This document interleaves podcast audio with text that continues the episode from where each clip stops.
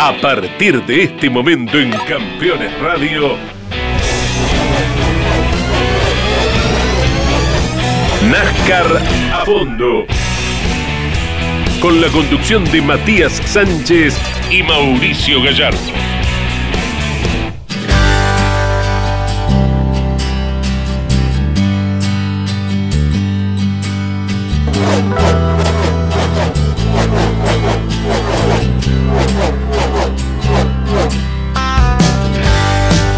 ¿Qué tal amigos de NASCAR a fondo? Bienvenidos a este programa número 23. Ya estamos cerca de los seis meses de vida de este programa que intenta cubrir todo lo que es la NASCAR Cup a través de cada una de sus carreras y como en cada programa le doy la bienvenida a mi compañero y amigo Mauricio Damon Gallardo. ¿Qué tal Damon? ¿Cómo estás? Hola Mati, ¿cómo estás? El gusto de saludarte, el cariño para todos los fanáticos. Saludamos a todos los amigos de Campeones Radio, por supuesto a todo el equipo de trabajo, a todo el equipo técnico.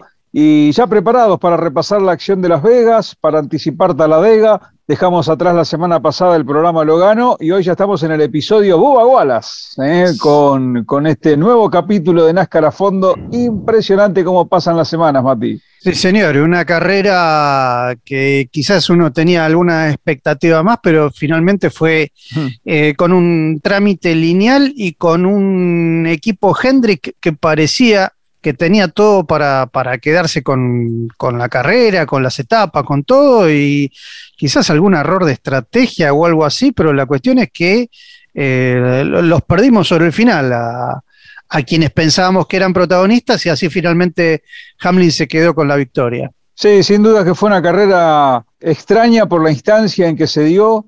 Ya en un rato seguramente con Máximo vamos a repasar algunos ecos de las redes para entender un poquito más, ¿no? Cómo, cómo, cómo fue el balance final de Las Vegas. Pero a mí me dio la sensación, Mati, de que teníamos las arrancadas, por ejemplo, ya, sea la largada o las pocas amarillas que tuvimos en los reinicios después de cada una de las etapas, era, impresionante, o sea, decir, bueno, ahora se arma una carrera buena, ¿no? cada relanzamiento era realmente extraordinario, pero se apagaba en la segunda, tercera vuelta, era como que caía abruptamente, ¿no? Esa emotividad, ya rápidamente se acomodaban, se alineaban y se distanciaban. Y ese fue un poco la queja de muchos fanáticos, por lo que yo estuve leyendo con, respecto a este nuevo paquete que, están utilizando en este tipo de trazados, donde eh, genera este tipo de espectáculos, este tipo de carreras en, pistas como, como, Las Vegas de una milla y media. E, eso respecto al espectáculo en general, ¿no? No, no, no, han pasado grandes cosas. Quizás uno de los puntos más fuertes fue el susto que nos dimos por el golpazo de Joe Gaze, que ha sido terrible cuando se le sale la, la llanta, la rueda trasera derecha y, termina impactando el muro a una altísima velocidad. Eh, se vio muy poco en la imagen de, televisión, pero hay una foto fenomenal donde eh, se ve el impacto, prácticamente el, auto en el aire. Y bueno, un Joe Gaze que fue trasladado al centro médico, luego al hospital local, y afortunadamente Mati, después supimos que era dado de alta y bueno, iba a seguir en observación ya para el próximo fin de semana. Pero eso ha sido como, como punto de incertidumbre más importante ¿no? que nos dejó Las Vegas, eh, creo yo. Y en lo deportivo, la victoria fenomenal de Denny Hamlin y la, eh, el ataque final de Chase Elliott, le faltó poquito, un par de vueltas más quizás para presionarlo al 11, y toda la incertidumbre que me generó lo de Larson, ¿no? Porque era el otro gran auto de la noche, y sin embargo a partir de la segunda etapa, estratégicamente no sé qué quiso hacer su equipo, y ya definitivamente desaparecieron las opciones de, de, de Larson de quedarse con un buen resultado, ¿no? Sí, y da la sensación que ellos tampoco supieron qué, fue lo que quisieron hacer, porque tenían todo para pelear eh, sobre el final de la carrera o por lo menos acompañarlo a Chase Elliott en ese último ataque de, las últimas dos o tres vueltas, que fue el momento que Elliott eligió eh, cuando ya no tenía más nada para, para entregar da la sensación de que quisieron hacer un, si no, nos remitimos a los términos que se usan en, la Fórmula 1, un undercut antes del final de la etapa, eh, como para decir, bueno, entramos ahora, después van a entrar todos los demás y nosotros pasamos adelante. Y no fue así. Entonces se quedaron con, las manos vacías porque de todos modos eh, no, no, no, no pudieron volver a, a recuperar y terminó Larson en un opaco décimo lugar cuando estaba sin dudas para pelear, no digo entre los tres, pero entre los cinco primeros, sin dudas. Sí, totalmente. Y otro de los autos de Hendrick, que también se complicó, en este caso por un pinchazo, fue el de Byron, que había mostrado Mati en gran parte de la carrera ser otro auto, otro candidato para, la competencia. Un Byron que largó desde el fondo junto con Truex por, no pasarle la, técnica. Y sin embargo, antes de la amarilla de competición en la vuelta 25 ya estaba en el pelotón de punta. Llegó al frente, se mantuvo con un ritmo súper veloz sin embargo, ahí, como decíamos, esto lo, complicó. De hecho, hoy está eh, afuera del corte, ¿no? De los ocho, eh, está claro que son tres capítulos, faltan dos carreras todavía para definir esto. Pero bueno, así las cosas empiezan a ser cada vez más complejas, ¿no? Para, para los pilotos. Y, hablando de los que largaron en el fondo, Truex, penalizado también. Bueno, Truex hizo una carrera relativamente buena que le permitió terminar cuarto detrás de otro auto de Joe Gibbs, que fue el de Kyle Busch, los hermanos Mati celebrando una carrera más que especial, ¿no? Por, por cifras y por localía. Claro, uno 600 carreras, Kyle, el otro el más grande, Kurt, 750 carreras. La verdad que son números, eh, si uno lo traslada a otra categoría, eh, son espeluznantes, pero el tema es que NASCAR tiene casi 40 fechas al año, 36. Entonces, bueno, uno después va haciendo el cálculo de la progresión y, ahí sí comprende un poco más eh, todo lo, hecho. Pero bueno, eh, uno tiene 16 años corriendo, el otro tiene 21, años, 21 años corriendo desde su debut, Kurt. O sea, eh, son realmente muchos, muchos años sin parar también, o sea, de una continuidad fabulosa y, los dos también, cada uno con un, uno con un campeonato, otro con dos. Entonces, eh, bueno, eso hace todavía que sea más importante todo lo que han eh, hecho los hermanos Bush y qué coincidencia, ¿no? Que el calendario, que las situaciones hayan dado que los dos cumplieran esos números redondos prácticamente en, la carrera de, locales. Si bien ellos ya no viven en Las Vegas, pero sí tienen, eh, Kurt sí, Kurt tiene, tiene casa en los dos lados, pero tiene casa en Charlotte y en Las Vegas, pero eh, la, situación es que su familia sí siguen viviendo ahí, entonces lo pudieron festejar de esa manera. Exactamente, bueno, como bien señalabas, independientemente de que son muchas carreras por año, por eso se abulta la cantidad de, participaciones, no deja de ser eh, algo extraordinario cuando lo, vemos desde el otro lado, ¿no? Dos décadas de competencia, casi dos décadas para uno, dos décadas cumplidas para, para otro, eh, siendo protagonistas, eh, todos los años están ahí, siempre alguna carrera embocan, siempre están ahí en la, en la conversación, es maravilloso, realmente son parte ya de esta era moderna, ¿no? De lo que es NASCAR y son dos apellidos ilustres, sin lugar a dudas yo creo que, bueno, Kurt ha, renovado, ¿no? Para continuar, va a tener un cambio de equipo, pero está ya en, esa última parte, ¿no? Eh, hay, un par de pilotos que ya están en esa última parte, esas últimas temporadas de, actividad plena en la competencia. Creo que hay un grupo ahí en el que está Kurt, en el que puede llegar a estar Kevin Harvick, que el propio Keselowski, eh, por citar algunos nombres, ¿no? El ganador también, ¿eh? Y el ganador también, y, y Denny también, sin duda, que encaran ese último puñado de temporadas dentro de lo, más alto, ¿no? A nivel competitivo, que es, la, que es la Copa. Entonces, bueno, hay que disfrutarlo, ¿no? Hay que disfrutar cada carrera porque estamos asistiendo al cierre, ¿no? De, de, campañas extraordinarias. Sí, vamos al caso. Hamlin ya cumplió 40, o sea, está para cumplir 41 dentro de un mes. Eh, Kurt Busch tiene 43. Eh, otro de los grandes, eh, Newman mismo, tiene 43 también.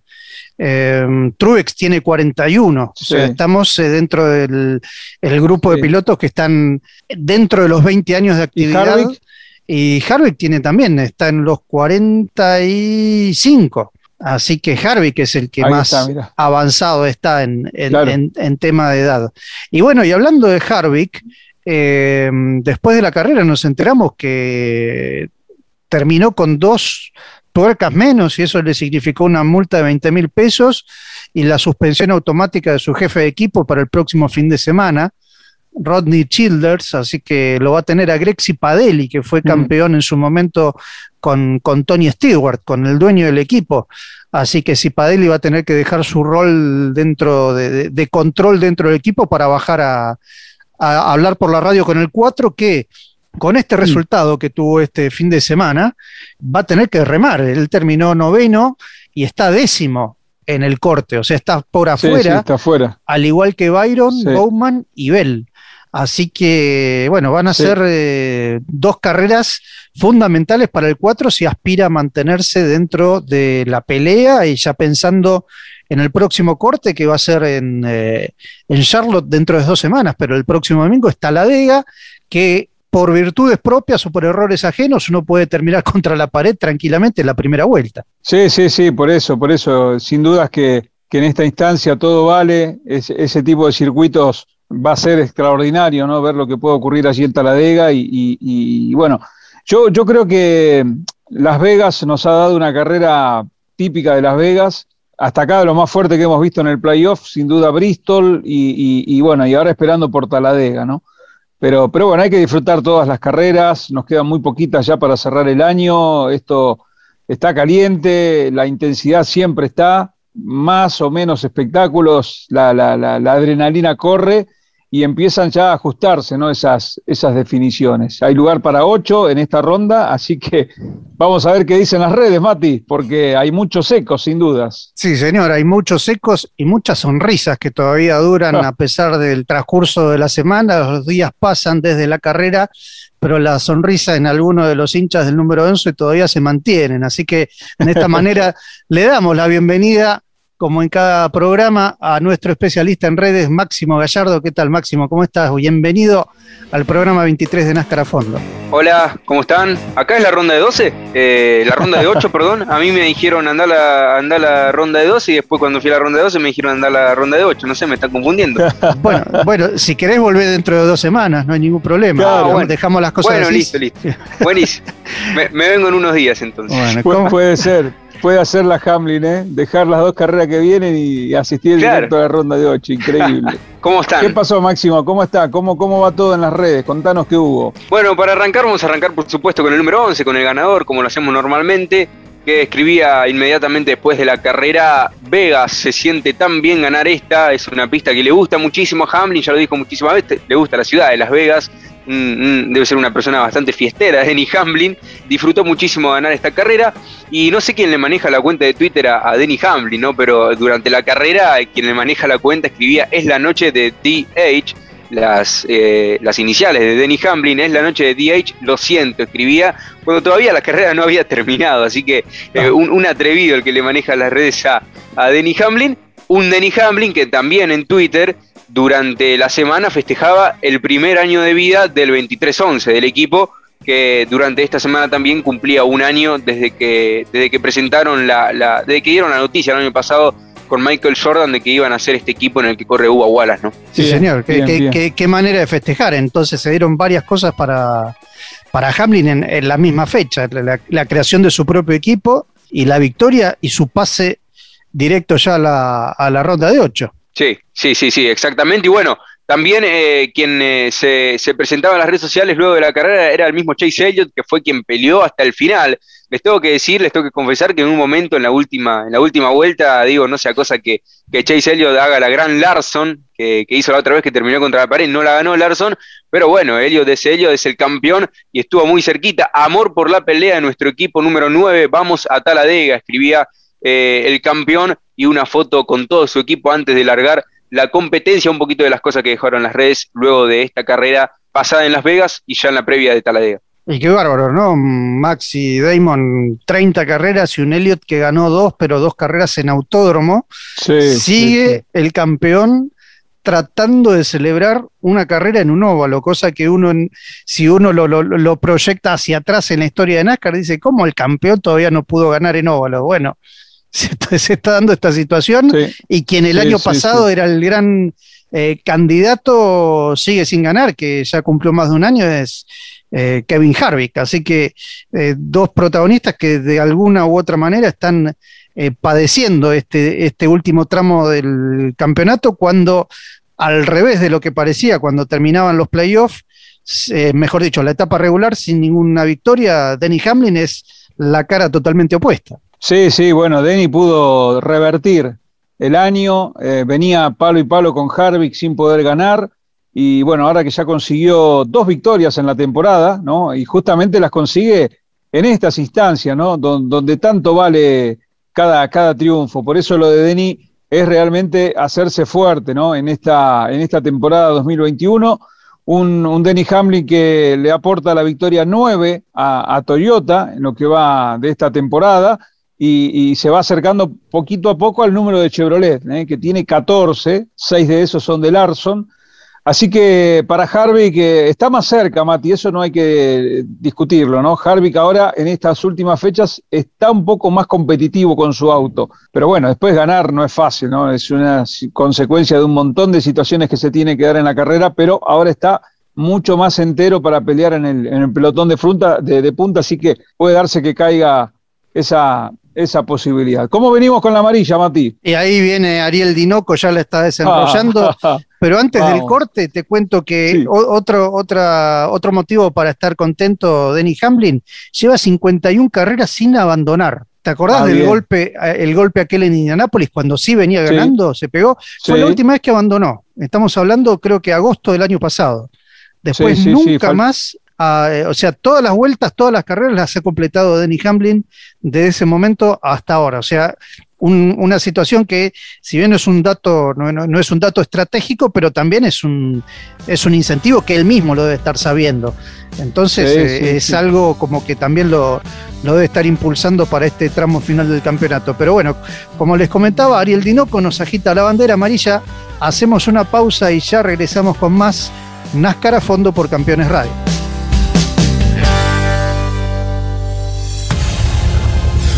Campeones. Radio. 24 horas con lo mejor del automovilismo. Terrus, una nueva concepción de vida. Magnífico loteo sobre Ruta Nacional 14 en Concepción del Uruguay Entre Ríos. Financia y construye Río Uruguay Seguros. Para más información, www.terrus.com.ar. Cada jueves a las 14 en Campeones Radio, Motolive. Lo mejor del motociclismo de Argentina y el mundo. Motolive, Motolive. En Campeones Radio con la conducción de Mauricio Damon Gallardo y Sebastián Porto. Comunicate con este programa. Deja tu mensaje de texto o voz al WhatsApp de Campeones Radio. 11 44 75 0000 Campeones Radio todo el automovilismo en un solo lugar.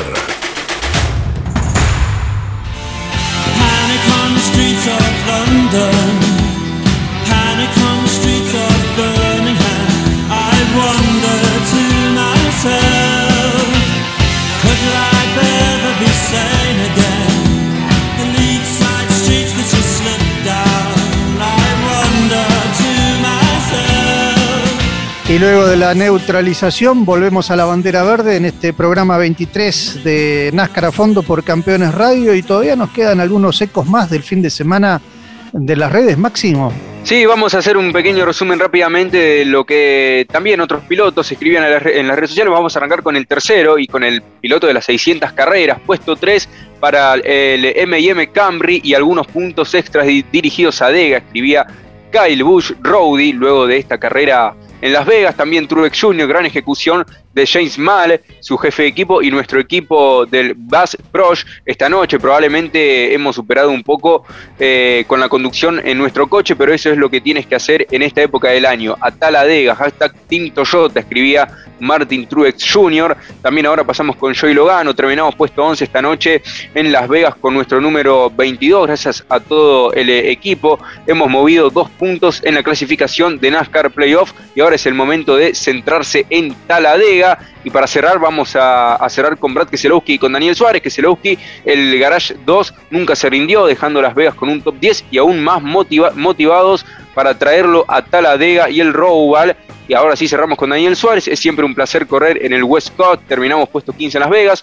Un, un, resultado decente teniendo en cuenta cuánto luchamos con el balance del carro a principio de la carrera. Mucho trabajo para hacer. Venga Taladega, escribía el mexicano, luego de lo que fue una carrera, como él mismo decía, positiva para él.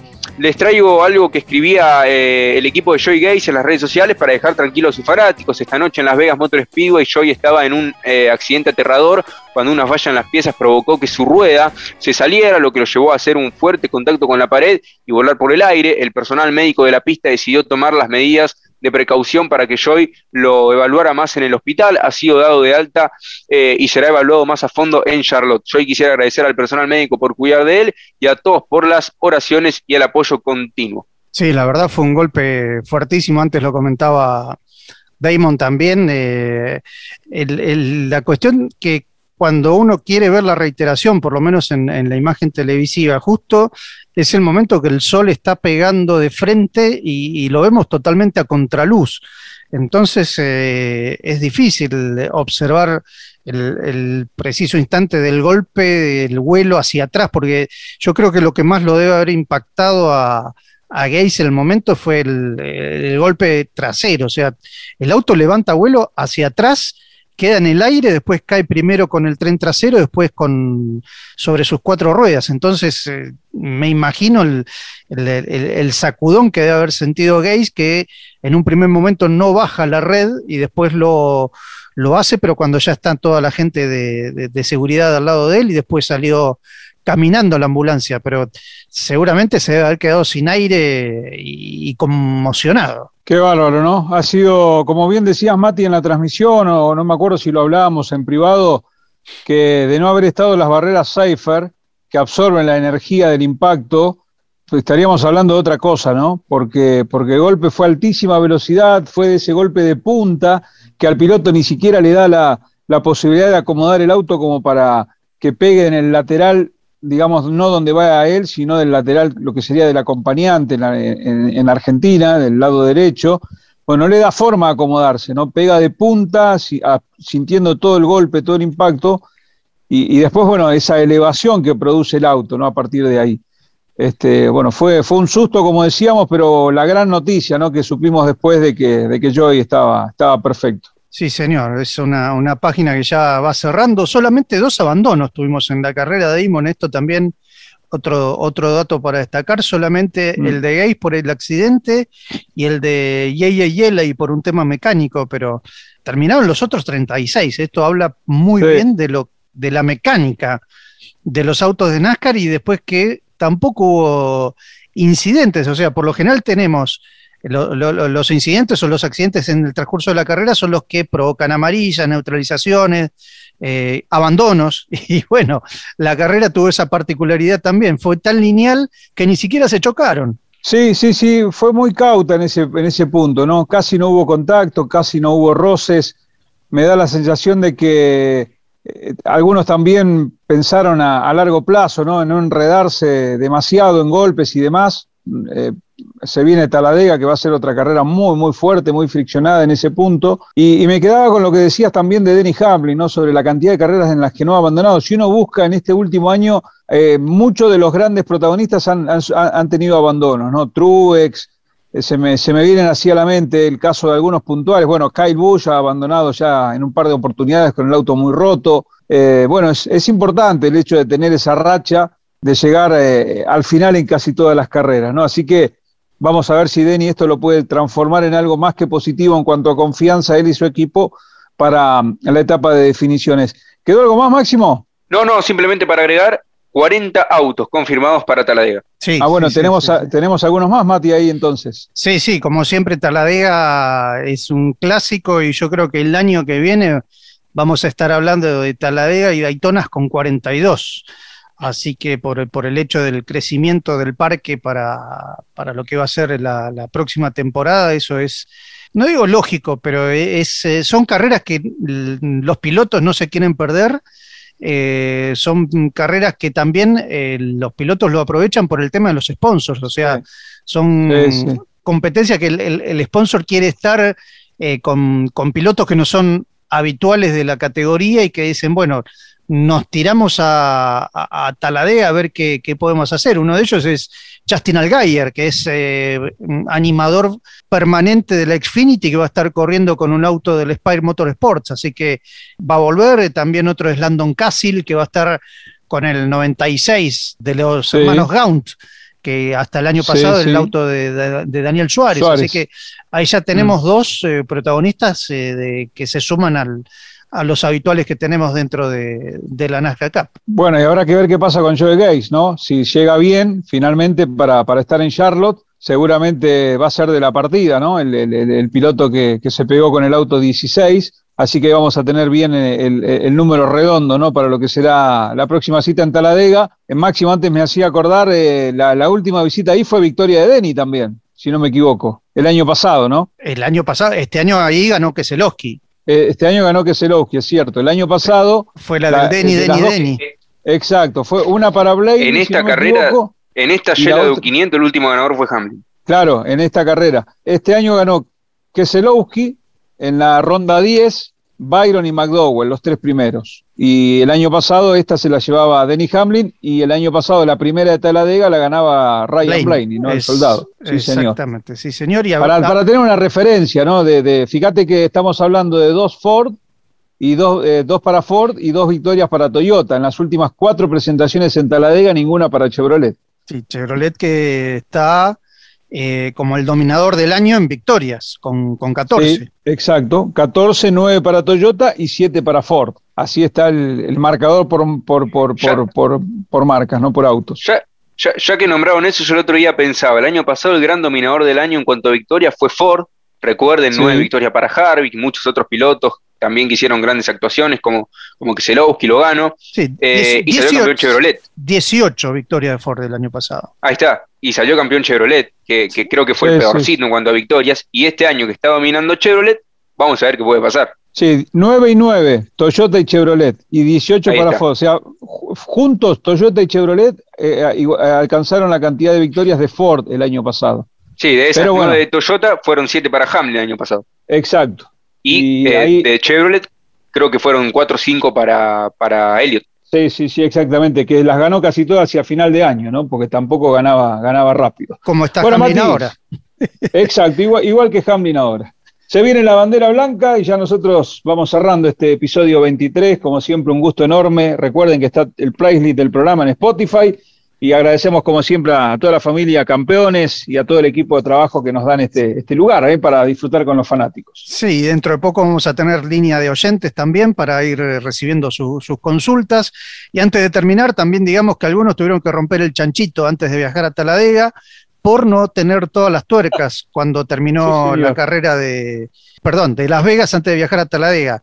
Kyle Larson, Kyle Bush, Chastain y Suárez los cuatro no tenían una tuerca, 10 mil dólares de multa para cada uno, o sea, fíjense lo importante que es esto y que NASCAR siempre, siempre lo controla, ¿no? Por eso vemos a los autos cuando ingresan a la calle de boxes, cuando termina una carrera, el que gana va a festejar, pero todos los demás los detienen antes de ir a su, a su lugar para controlar esto. Sí, señor. Bueno, una, una linda multa para todos ellos.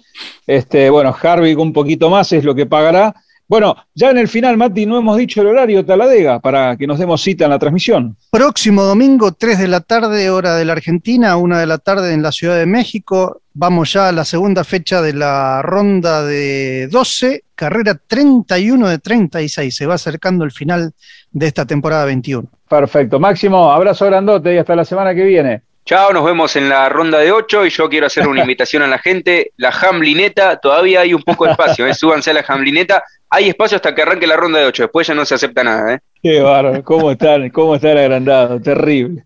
bueno, Mati, abrazo grandote, Máximo, gracias y hasta la semana que viene, chicos. ¿eh? Un gustazo como siempre. Muchas gracias, Damon, muchas gracias a todos por acompañarnos. Nos encontramos el domingo en la pantalla o si no, próxima semana para lo que va a ser el programa 24 de NASCAR a fondo por Campeones Radio. Un abrazo grande para todos.